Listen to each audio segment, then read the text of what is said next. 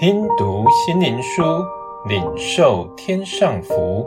穆安德烈秘诀系列，来自上面能力的秘诀。第十日，圣灵要荣耀基督，他要荣耀我，因为他要将授予我的告诉你们。约翰福音十六章十四节。若要想明白圣灵的工作，并且亲身体验，必须先要了解圣灵和主耶稣的关系。在主离地升天以前，我们的主曾明确地说道：“圣灵要降临，成为门徒的保惠师，将主在天的荣耀启示在他们心里，使门徒充满这种思想。他们不仅不会失去他们的主。”而且可以永远和他同在。为了主可永远和他们在一起，必须迫切地祈求得着圣灵。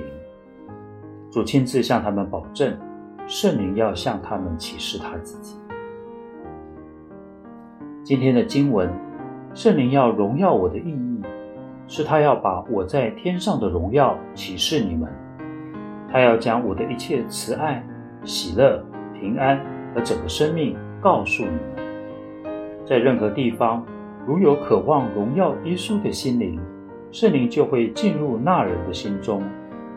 主耶稣的同在永不离开，我们必须努力不懈地祈求神的同在，并耶稣基督永远的内住和交通，爱他，遵他的命令而行，做任何事都奉主的名，并根据他的话。然后我们才能得到圣灵大能运行的诀要。我们再来背诵并思想加拉太书五章二十二节所说圣灵果子的价值。我们要渴望永远拥有主及他的慈爱、喜乐、平安，圣灵才会荣耀地使这些果子在我们里面成熟。